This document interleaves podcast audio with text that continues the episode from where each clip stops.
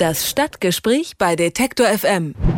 Hamburg geht ins Rennen um die Olympiade 2024. Der Deutsche Olympische Sportbund hat die Hafenstadt Berlin vorgezogen und Hamburg für die Olympiabewerbung empfohlen. Der erste Bürgermeister Olaf Scholz ist begeistert und spricht von einer großen Ehre. Aber es ist noch ein weiter Weg, bis die Hansestadt tatsächlich den Auftrag bekommt, Olympia 2024 an die Elbe zu holen. Denn schon jetzt wird die Bewerbung kontrovers diskutiert. Wie die Reaktionen auf die Empfehlung des DOSB in Hamburg ausgefallen sind und welche Veränderungen eine Olympiade einer Stadt bescheren können. Darüber spreche ich in unserer Serie Stadtgespräch mit Joachim Thiel. Er arbeitet an der Hafen City Universität Hamburg mit dem Schwerpunkt auf urbane und regionale Ökonomie. Guten Tag, Herr Thiel. Hallo. Der Deutsche Olympische Sportbund setzt also seine Hoffnung auf Hamburg und nicht auf Berlin. Sehen das die Hamburger ähnlich positiv wie ihr Bürgermeister? Auch ich würde im Grundsatz schon Ja sagen. Also so wie ich die Stimmung hier in der Stadt beobachte, gibt es schon eine Mehrheit für die Austragung der Spiele hier. Das würde ich schon so sehen, ja. Aus welchem Grund? Woran machen Sie das fest? Also ich habe an ein paar Veranstaltungen teilgenommen. Spiele im Dialog war das so eine Serie und da erstens waren die sehr beliebt, es kamen also relativ viele Leute dahin und immer wenn dann gefragt wurde, wer ist eigentlich hier für die Spiele und wer findet das gut, dann gab es eine doch eine ziemlich klare Mehrheit dafür. Nur ist das irgendwie auch eine selektive Geschichte. Da kommen natürlich auch nur die hin, die sich für so ein Thema interessieren. Aber trotzdem habe ich den Eindruck, dass die Leute das so sehen. So nicht umsonst haben ja 64 Prozent der Leute bei dieser Umfrage, die die Forsa vorher gemacht hat, was wahrscheinlich der entscheidende Grund dafür war, dass Hamburg jetzt diesen Zuschlag bekommen hat, haben sich für die Spiele ausgesprochen. Eine Olympiade kann ja zugleich Chance und Katastrophe für eine Stadt bedeuten. Barcelona hat zum Beispiel die Ausrichtung 92 in einen Touristenmagnet verwandelt. Peking und Sochi sitzen immer noch auf den laufenden Kosten von gigantischen Bausünden. Woran liegt das? Also es liegt an ganz vielen verschiedenen Aspekten. Ja, es liegt zum einen daran, dass immer noch die Kosten und Erträge von Olympischen Spielen sehr ungleich aufgeteilt werden. Also das ist ein sehr wichtiger Faktor. Ja, das IOC verdient relativ gut daran und bezahlt eigentlich fast nichts für die Infrastruktur. Ich habe zusammen mit meinem Kollegen Gernot Grabe ein Forschungsprojekt über London gemacht.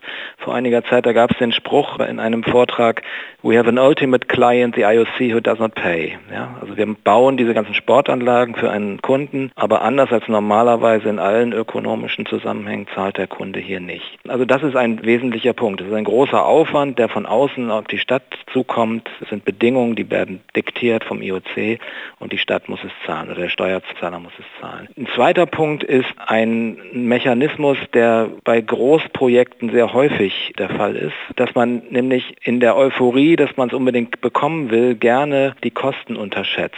Teilweise bewusst, weil man sonst, wenn man von Anfang an ehrlich wäre, den politischen Zuschlag gar nicht bekommen würde, dieses Projekt durchzuführen. Und auch zweitens aus so einem, man nennt es Optimism Bias, also irgendwie aus einer, so einer Haltung, es wird schon gut gehen. Und dann entwickeln Großprojekte aufgrund ihrer Komplexität einfach irgendwann so eine Eigendynamik, dass einem die Kosten aus dem Ruder laufen, ganz schnell. London hat das ganz geschickt gemacht. Die haben dann irgendwann, nachdem sie die politische Zustimmung mit zu niedrigen Kosten sich äh, ergattert hatten, haben sie gesagt, wir rechnen jetzt nochmal nach und haben dann die Kosten einmal fast vervierfacht gegenüber dem Ausgangswert und haben in diese höhere Summe auch eine Reservesumme von fast einem Drittel eingebaut, sodass sie am Schluss weniger verbraucht hatten, als sie dann irgendwann zwischendurch mal kalkuliert hatten. Also es liegt eigentlich daran, dass es erstens zu teuer ist und die Kosten und Erträge schlecht aufgeteilt ist und es, zweitens liegt es in der Natur von so großen Projekten, dass man am Anfang eigentlich immer falsch kalkuliert. Befürworter der Olympiade sagen ja, dass Hamburg Visionen braucht, um wirtschaftlich mitzuhalten. Kann die Olympiade Hamburg tatsächlich einen Aufschwung bescheren oder sollen hier nur Bundeszuschüsse eingestrichen werden, um ohnehin anstehende Infrastrukturprojekte und Sanierungen zu finanzieren? Also von Bundeszuschüssen ist bis jetzt noch gar nicht die Rede. Also alle, die über Kosten reden, reden eigentlich davon, was der städtische Steuerzahler am Schluss und die städtische Wirtschaft, die sich ja auch bereit erklärt hat, da mitzufinanzieren, was die alles beitragen müssen. Also ich glaube, der Run auf Bundeszuschüsse ist gar nicht so groß. Es wird bei einigen bestimmten Infrastrukturprojekten, wo es Bundesmittel ohnehin gibt, also wie bei U-Bahn-Erweiterung und so weiter, wird es vielleicht so sein, dass man sagt, ja, wir ziehen das, was wir vielleicht später ausgegeben hätten, für so einen Fall dann vor. Aber ich glaube nicht, dass auf zusätzliche Bundesmittel spekuliert wird. Wie sehr tatsächlich ein wirtschaftlicher Aufschwung durch Olympische Spiele ausgelöst wird,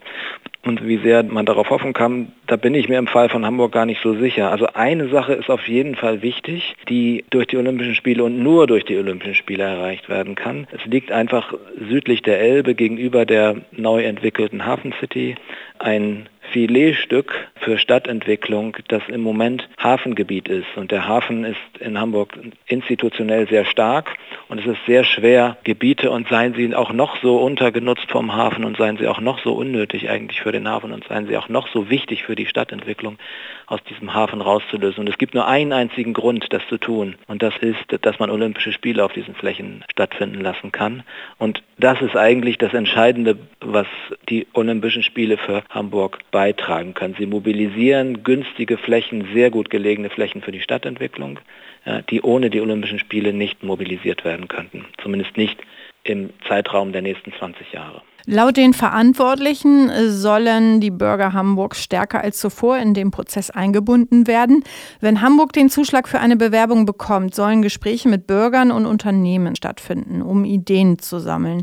Gibt es da schon konkrete Vorhaben und kann man in Hamburg eine neue Form der Olympiaplanung erkennen?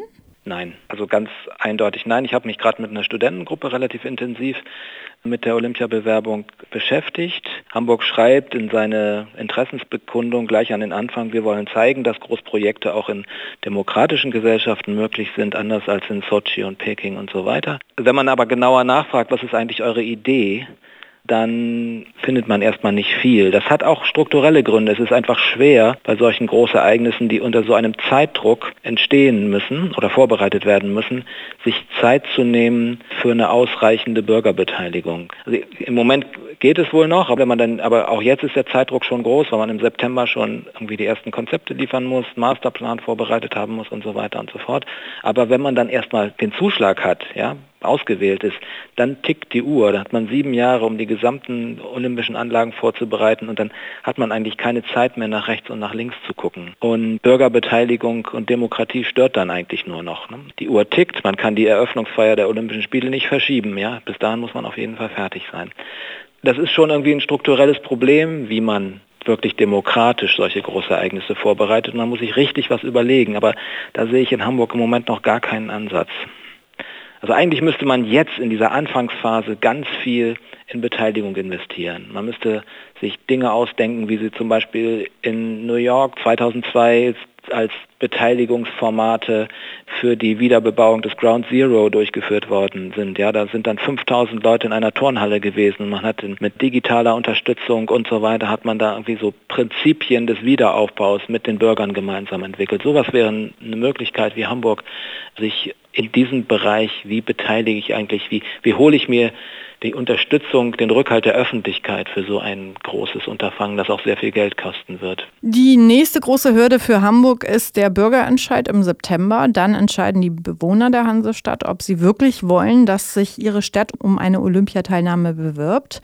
Wie schätzen Sie denn die Chancen dafür ein und würde sich eine Absage negativ auswirken? Na, eine Absage würde sich so auswirken, dass Hamburg einfach als Bewerberstadt für die nächsten Jahrzehnte verbrannt wäre. Aber die Chancen sind ganz gut. Also es war ja wahrscheinlich auch das entscheidende Argument oder entscheidende Grund dafür, dass Hamburg ausgewählt worden ist, dass in einer Umfrage vorher 64 Prozent in Hamburg dafür waren gegenüber den 55 Prozent in Berlin und dass die Chance, dass dann, wenn Kosten auf dem Tisch liegen und so weiter, 55 Prozent unter 50 rutschen, doch deutlich größer ist als die 64. Und ich glaube, das größte Trauma, was der Deutsche Olympische Sportbund erlebt hat, war das Durchfallen von München beim Bürgerentscheid über die Winterolympiade von 2022. Und das wollte man auf gar keinen Fall nochmal erleben. Und deswegen sind, glaube ich, die Sportfunktionäre auf Nummer sicher gegangen und haben gesagt, also wir gehen erstmal davon aus, dass die 64 so robust sind, dass die auch einen Bürgerentscheid Zeit überstehen. Der Deutsche Olympische Sportbund hat empfohlen, dass Hamburg 2024 die Olympiade ausrichten soll. Darüber habe ich mit Joachim Thiel in unserer Serie Stadtgespräch gesprochen.